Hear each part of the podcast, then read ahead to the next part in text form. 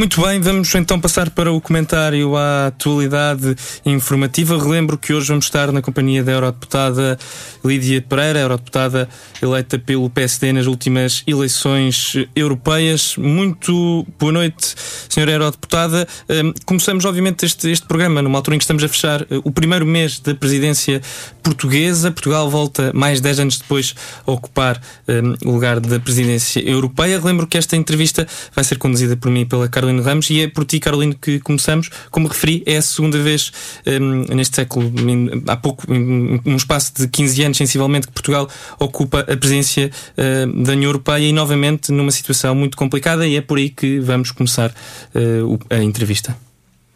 Bom, então, muito boa noite, primeiramente, deputada. É... Bom, a minha primeira pergunta seria referente a um paralelo, né? A última vez que Portugal assumiu a presidência do Conselho. Foi entre julho e dezembro de 2007, que foi logo o momento em que teve a grande crise nos Estados Unidos, que logo depois se espalhou no mundo todo. Foi uma das maiores crises econômicas da década. E agora, mais uma vez, Portugal vai assumir a presidência em um período de muitos desafios e muitas crises no mundo todo. Então, a minha grande pergunta é: na sua opinião, qual é o maior desafio agora que Portugal vai enfrentar nessa presidência?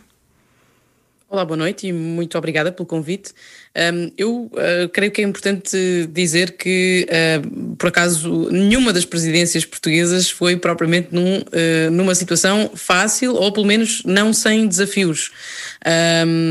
Logo no início dos anos 90, nós também tivemos a, primeira presidência e também era, foi num período em que, em que faziam, fazíamos bastantes progressos do ponto de vista do, do mercado único. Em 2007, de facto, foi, é o marco da grande crise financeira e agora voltamos a estar uh, novamente numa situação de crise, abraços com a crise pandémica e, portanto, o nosso. Mas, mas a verdade é que a nossa capacidade de, uh, de, de sermos bons anfitriões e de conseguirmos chegar a bom porto em todas as presidências tem sido. Um, ehm, tem sido um, assinalável e, portanto, eu, eu acredito que uh, não, será, não será diferente. Afinal de contas, é uh, o nome de Portugal que está, uh, que está em causa.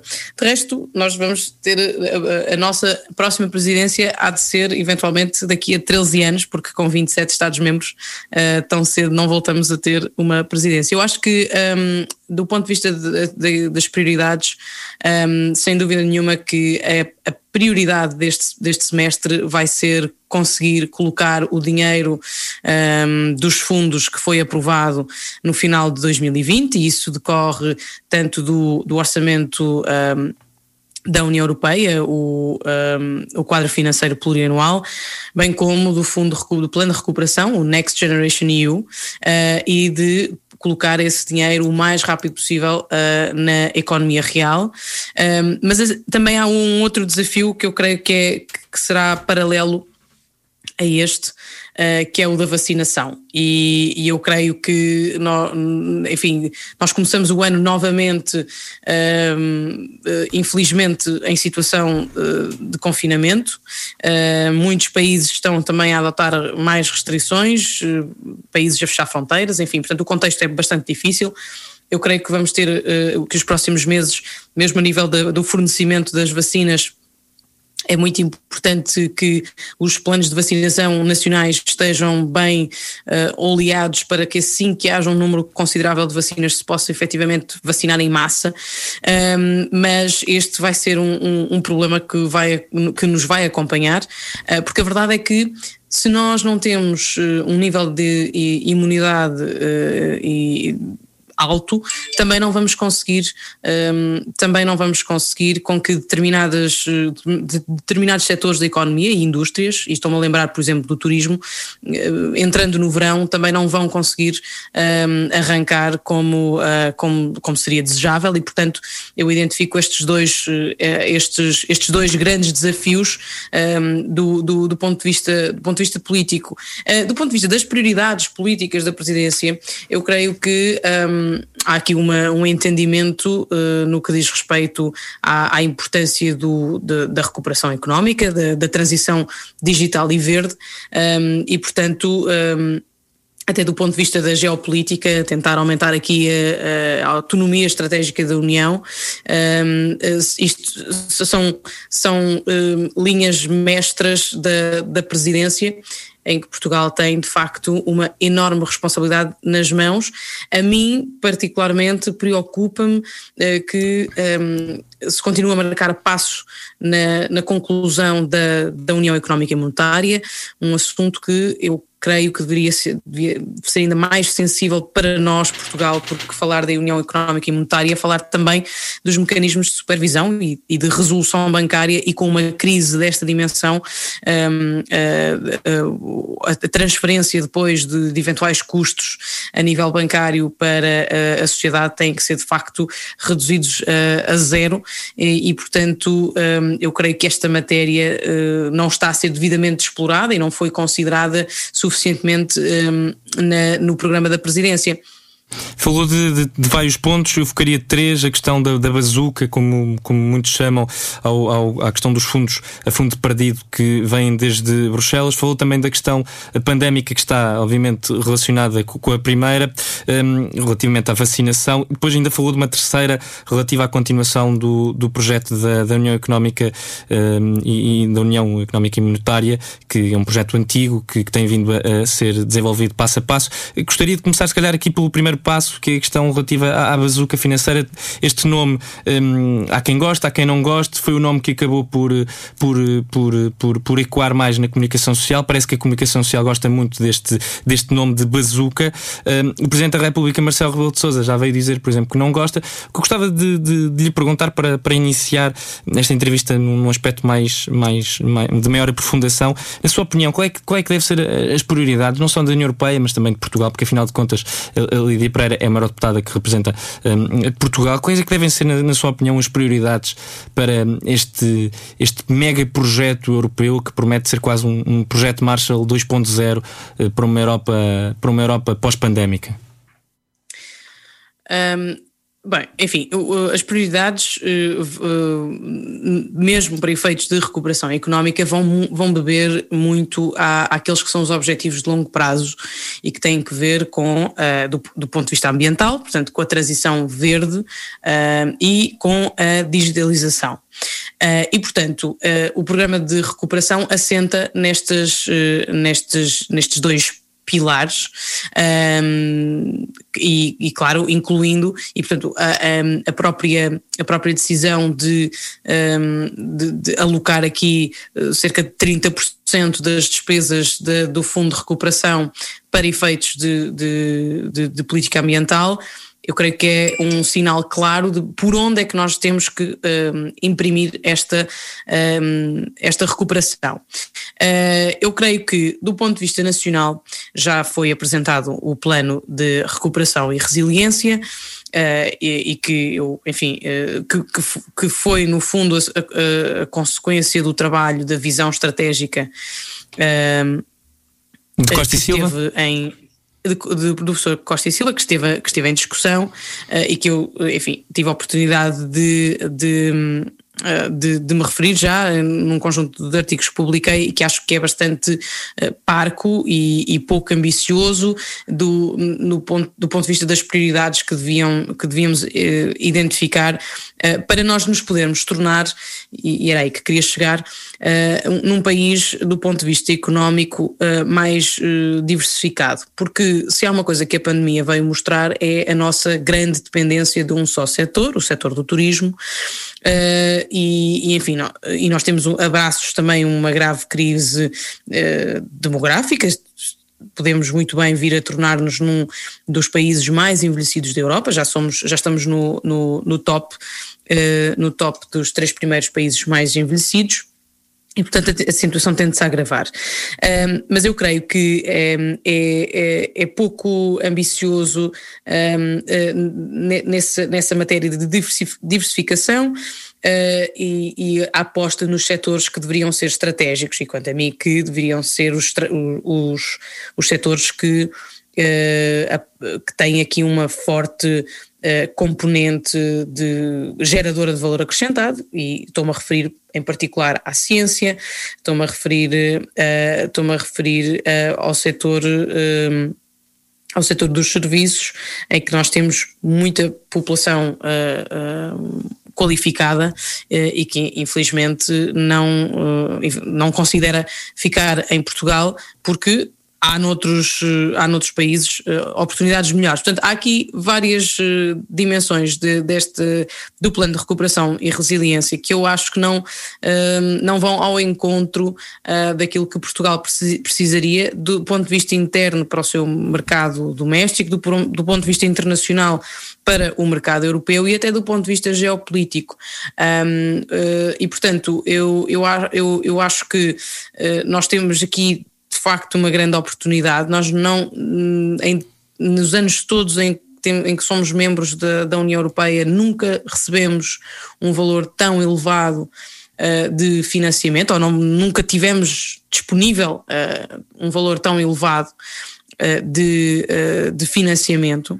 Uh, e eu temo que uh, as opções políticas depois de aplicação do próprio uh, desse dinheiro não venham a ser as mais acertadas. Estou-me a lembrar, por exemplo, uma questão que me preocupa em particular, e tem que ver uh, não só com a recuperação económica, mas tem também a ver com uh, os transportes e a mobilidade, um, ehm, e que é uh, a aposta quase exclusiva em Lisboa e no Porto, no transporte coletivo, um, ehm, para tornarmos os transportes públicos mais eficientes, mais, mais verdes, e, e, esquece depois todo o, todo o território um, ehm, nacional, quando o objetivo deveria ser também eh, empreender na, na, verdadeira coesão territorial. Portanto, há aqui há, há várias lacunas do plano de recuperação e resiliência. Uh, que de resto vão ser, uh, será mais, será escrutinado pelo, pelo Conselho Europeu, porque vai haver um, mecanismo de controlo uh, na, na, na, forma como os Estados-membros vão gastando o, o, dinheiro que têm disponíveis. E depois há aqui um outro, um outro lado que uh, do, do, Fundo de Recuperação tem duas componentes, tem as componentes das subvenções e tem a componente, é metade, praticamente metade, metade, mas são mais subvenções e depois há a componente uh, dos empréstimos. E que me preocupa que é, e tem que ver com o facto do governo, à partida, uh, excluir já o, o recurso às, aos empréstimos um, por medo de um medo legítimo, mas medo de agravamento da dívida pública. Um, porque se nós pensarmos que vai. Que já, já é muito elevada, diga-se.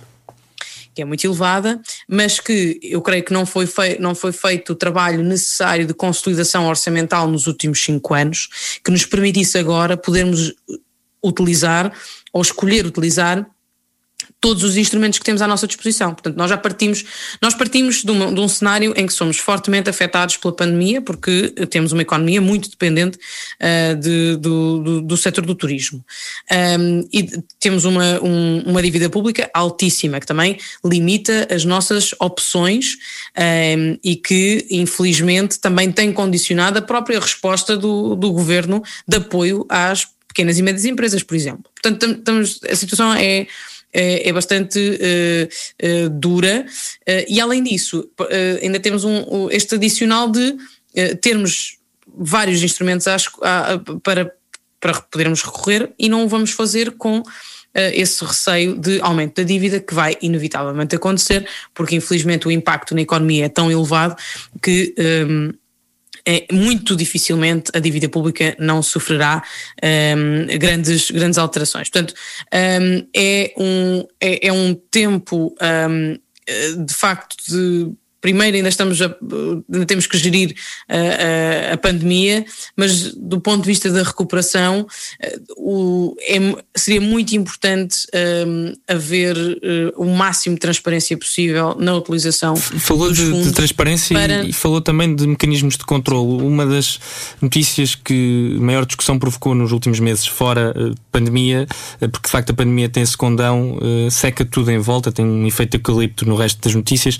foi notícias relativas aos mecanismos de controle, nomeadamente relativas ao portal da transparência e também à, revisão da lei da contratação pública, que foi muito criticada e que o Presidente da República vetou.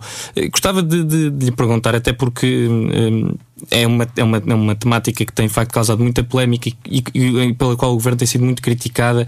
Como é que, um, como é que analisa e qual é que é a sua perspectiva relativamente a estes eh, mecanismos que, como disse, são escrutinados na Europa, através dos uh, métodos próprios uh, da União Europeia, mas também depende sempre de uma fiscalização interna. Como é que olha para uh, algumas das notícias que algumas das notícias e algumas das práticas que se têm verificado nos últimos tempos e que têm sido muito criticadas, inclusive pelo, pelo seu partido?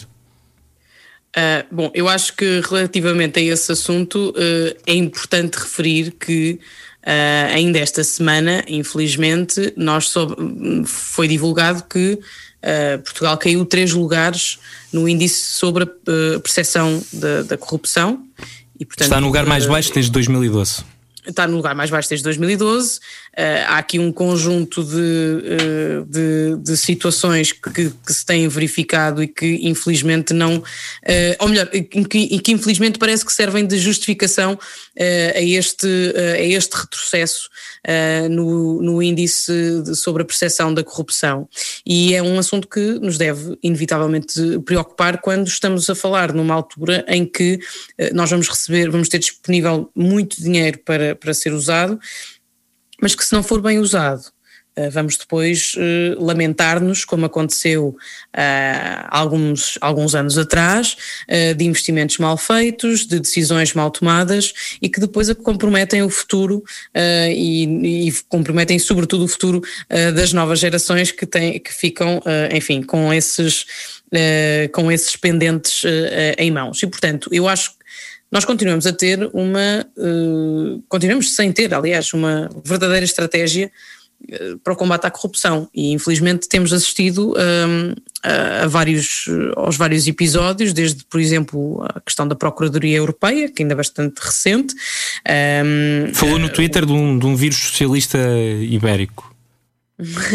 é, infelizmente parece que é verdade, nós estamos em Espanha, a Espanha tem a, a, pior recessão da União Europeia e nós em Portugal temos o, no mundo temos o, o maior número de casos de, de, de Covid. E, olhando para os governos que estão que estão no poder, uh, os dois têm uma situação muito, muito semelhante, não é? E portanto, eu acho que é importante alertar para o seguinte: nós, na altura dos incêndios, tivemos o caso das golas e o, das golas antifumo, e o Ministério Público está a investigar os, os investimentos do lítio, está na, na, ordem do dia e provavelmente viremos a ver correr muita tinta sobre contratos celebrados durante a própria pandemia, um, quer por causa do estado de emergência uh, e e que estão dispensados de alguns concursos, concurso, uh, de alguns procedimentos concursais, ou mesmo até do visto prévio do Tribunal de Contas. Portanto, é, é, não, não, é, a questão da corrupção, a questão do escrutínio é fundamental e eu acho que era uh, muito importante ter-se noção e, e facilitar-se essa informação do, do, bom uso do, dos, dos fundos europeus e eu creio que isso não era uma coisa muito difícil de fazer. Eu sei que houve uma proposta, até penso que, se não estou em erro, foi da Iniciativa Liberal e que acabou por que é nesse sentido, com o apoio do PSD e, e de outras uh, forças políticas, uh, e que acabou por não passar porque uh, o PS votou contra e, e creio que os, os o, os partidos que suportam o governo também, uh, PCP e, uh, e, Bloco de Esquerda. Portanto, eu acho que isso não, não, são situações que não abonam nada em favor da transparência que Uh, tanta gente e, e nós todos uh, exigimos um, ehm, e, e, e gera-se aqui uma, uma cortina de fumo um, ehm, num assunto que devia ser mais, mais claro e que não deveria gerar tanta, uh, tanta polémica. Justamente, deputada, falando sobre essa questão da transparência, acerca do caso do procurador José Guerra, que, uh, enfim, o PPL tem sido um partido que tem levantado mais essas questões acerca desse caso. Para a senhora deputada, é, o currículo enviado, ele teve algum impacto na escolha? E como é que ficou a imagem de Portugal? Como a senhora avaliaria a imagem de Portugal perante os outros países europeus? Bem, eu creio que ficou claro que houve uma série de, uh, de, de, de, informações falsas, uh, uma decisão, houve decisões que foram tomadas baseadas nessas informações falsas, e eu creio que a questão do currículo é a mais paradigmática delas uh, até, até, até ver, e é claro que Portugal não sai bem na fotografia, especialmente quando inicia uma presidência da importância que esta, que esta adquire, não é? eu, eu eu, custa-me muito uh, que um, eh, os, no, os, nossos colegas, uh, uh, os nossos colegas deputados nos venham perguntar se é mesmo verdade, se não é, relativamente ao, ao caso que temos em mãos. E de resto, eu creio que é. É um discurso, é um, é um, é um assunto corredor no, no Parlamento Europeu, esta, esta questão do Procurador José Guerra? Sim, é um assunto que, que, causou, que causou moça, porque é, é, uma, é, é uma questão de confiança, não é? É uma questão de confiança entre os Estados-membros e de, e, e, de Portugal para com uh, a própria União Europeia.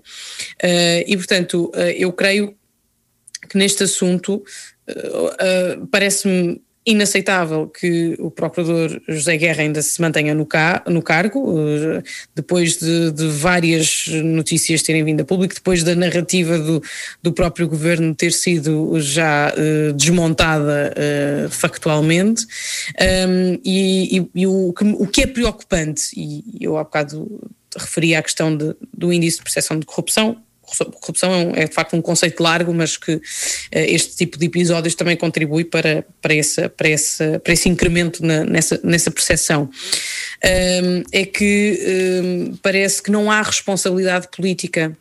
Uh, os, uh, os, erros que foram com, cometidos não podem, não têm justificação de serem uh, justificados apenas com a admissão do diretor-geral da Política de Justiça. Não é possível, porque foi uma decisão claramente ou hierarquicamente superior e, portanto, há aqui responsabilidade política no processo. Mas aquilo que, que se tem, o, o modus operandi, aquilo que nós temos verificado nos últimos anos, é que não há esse tipo de accountability uh, por parte uh, dos, uh, dos ministérios e dos seus e dos, seus, e dos, mem dos membros do governo e, e, em última instância do próprio primeiro-ministro, que é quem tem uh, efetivamente a palavra final. E portanto eu acho que este, este tipo de casos geram uma onda de suspeição depois no público um, ehm, que inevitavelmente contribui para um, um, fenómenos, para que fenómenos populistas ganhem força depois com a agenda da questão da corrupção. E, portanto, um, uh, eh, eu, eu creio que o governo e, sobretudo, o seu primeiro-ministro têm aqui uma responsabilidade um, uh, eh, e a ministra da Justiça também, uh, enfim, creio que isso, que, que, isso é claro, mas é pena não haver qualquer tipo de consequência. E, portanto, aquilo que nos parece é que o governo está completamente, um, parece completamente à prova de bala e, e e, e não me parece aceitável que num, num, numa democracia que num Estado de Direito Democrático uh, este tipo de casos ocorram sem qualquer tipo de consequência política. Nem é, judicial, já agora. Senhora deputada, é, a respeito então dessa questão da, da transparência de informações, também resgatando um tema que a gente já falou sobre a questão das vacinas, é, bom, eu acredito que um grande desafio, e não só de Portugal, nem só da Europa, é um grande desafio do século é combater as fake news. E enquanto a senhora estava falando, lembrei do recente caso da notícia de que teve um desperdício de mais de 6 mil doses da vacina em Portugal e que a culpa seria da União Europeia.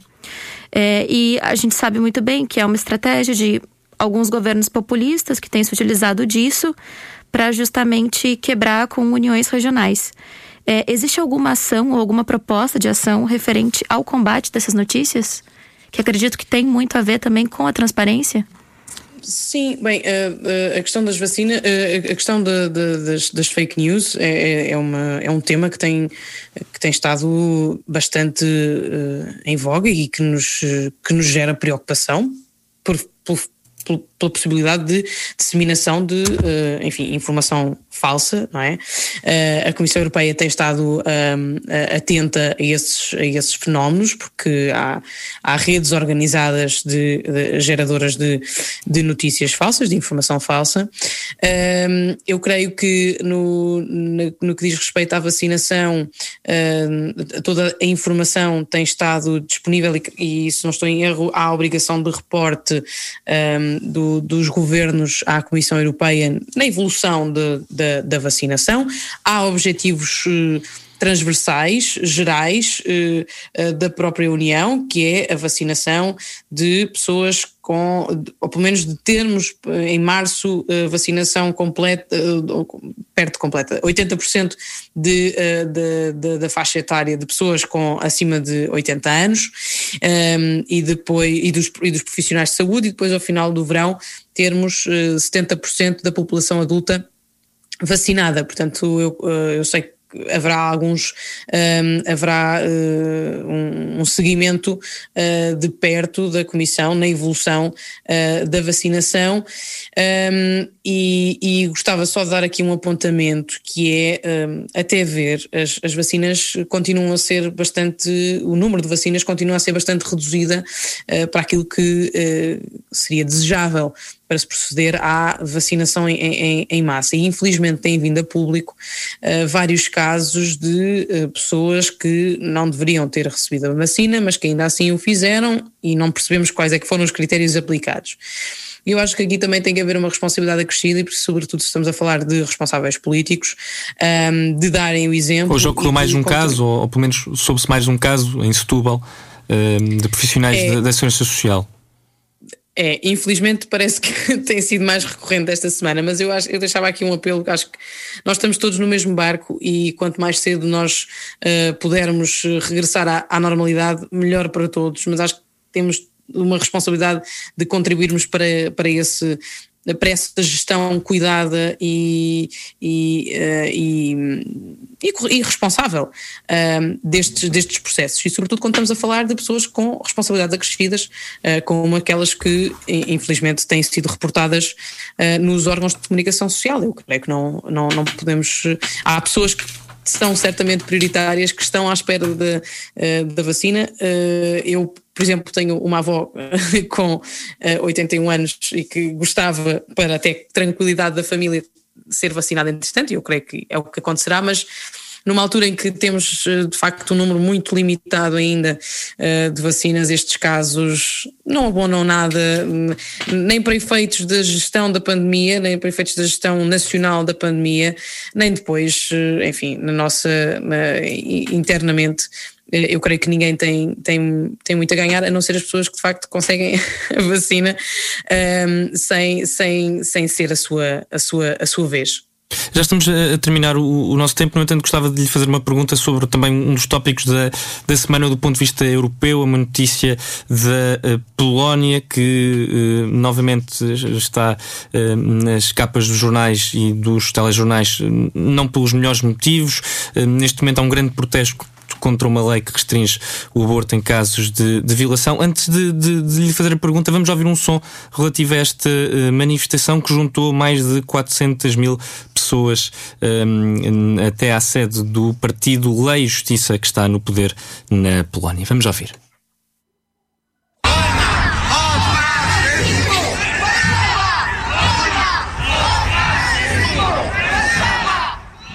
Senhora Deputada, a, Polónia tem sido uma dor de cabeça eh, para o partido que representa do ponto de vista europeu, o Partido Popular um, Europeu, a par também da, da Hungria. Um, nesse, nesse âmbito, muitas críticas foram feitas um, ao Partido Popular Europeu por alguma convivência com estes partidos eh, e, por, eh, e por, algumas, eh, por algumas das práticas de facto, quer na Polónia, quer na Hungria, de partidos que estão no, no Partido Popular Europeu. Gostava de lhe perguntar, tendo em conta de facto esta ligação que há do ponto de vista das famílias políticas na União Europeia, que é um pouco diferente das que é um pouco diferente das uh, uh, famílias políticas um, que estão das famílias políticas a nível, a nível interno. Gostava de lhe perguntar como é que olha para mais um caso relativo à Polónia um, no que toca a direitos humanos, neste caso um, há, uma, há uma lei do aborto que vai restringir muito de facto o, o, a lei do aborto numa altura onde de facto há uma grande, grande, grande, grande tumulto social na Polónia relativamente a este, este tópico. Mais um na, na, na Polónia. Eu, eu, eu, queria só uh, esclarecer aqui uma coisa, que é o, o, partido, o partido que é, que é membro do PPE polaco não é o partido Law and Justice, uh, Lei e Justiça, é o partido, é a plataforma cívica, que é de resto o partido do presidente do Partido Popular Europeu e, e ex-primeiro-ministro uh, Donald Tusk. E, portanto, desse ponto, neste ponto em particular, nós não temos qualquer tipo de, de desconforto ou de, ou de enfim, irregularidades semelhantes às uh, de, de, do partido húngaro do, do Fidesz. Fidesz. Portanto, Isso é diferente. só gostava de, de esclarecer Sim, que claro. o, o, partido em, em, em, questão, o Partido Lei e Justiça, faz parte do grupo uh, de conservadores reformistas uh, e que está à direita do PPE na, na Polónia. Na Hungria, a Hungria, sim, de facto, o Fidesz é, é membro é membro ainda do PP, está suspenso, mas relativamente à pergunta que, que fez sobre os, as manifestações que têm sido bastante têm sido frequentes uh, nos, últimos, nos últimos meses, uh, tem que ver com uma alteração uh, à, à, Constituição na Polónia, bastante controversa e que, enfim, tem sido assinalada e sinalizada pelo Parlamento Europeu nas várias tomadas de posição que teve através das suas resoluções. Um, eu creio enfim, que é uma situação bastante delicada, um, mas gostava de deixar aqui um, apontamento que é, uh, há de facto, um, e, eu creio que, é importante termos presente isso, há, de facto as culturas e uh, são tão diferentes e estão enraizadas de forma tão diferente em cada, uma, em cada um dos povos que compõem a União Europeia, e que, uh, enfim, gera depois este tipo de, de, de, de até de alguma incompreensão de nós que estamos uh, de fora, mas de resto o que se passa na Polónia é o seguinte: a Polónia está, é um país muito dividido, uh, na sequência das, das eleições presidenciais que, uh, em que teve dois candidatos, um mais da ala progressista e que vem do partido da plataforma cívica, como eu dizia, e que pertence ao PPE, e o outro da, da, da, do, do partido Lei e Justiça, que saiu vencedor, uh, e portanto estas manifestações continuam a, a, a mostrar eh, que há diferendos por resolver, mas que são diferendos graves porque estamos a falar de alterações constitucionais que podem muito bem pôr em, em risco uh, as vidas de, uh, de muitas mulheres uh, e, portanto, e situações ainda mais sensíveis um, que, que, estão em causa. Portanto, é, é, é uma é uma realidade a acompanhar, um, mas causa-me alguma preocupação porque, enfim, a situação não tem sido pacificada nos últimos meses, infelizmente.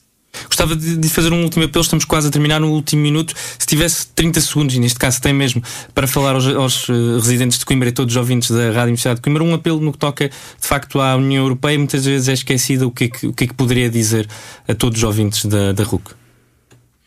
Muito Bom, rapidamente. a União Europeia a União Europeia tem sido uh, é, é, o projeto uh, mais espetacular de, do ponto de vista histórico no mundo. É um projeto humanista e é um projeto que nos tem dado muito. E se nós olharmos e percebermos a diferença que temos do Portugal de há 35 anos para o Portugal que temos hoje, percebemos, percebemos facilmente que a União Europeia tem feito a diferença nas nossas vidas. Muito bem. Edi Pereira, muito obrigado pela presença no Observatório. Foi um prazer. O programa termina assim na Rádio Estado de Coimbra, no 107.9 em RUC.pt. A informação da RUC regressa amanhã às 10 em ponto. Uma ótima noite. Fique na companhia da RUC.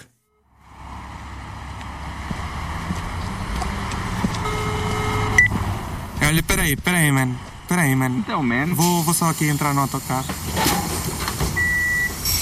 Olha, entrei num autocarro e está tudo em obras, não é? Não, sei. Tudo esburacado, tudo cheio de pó. Mas que autocarro é que apanhaste? Ah é o 33.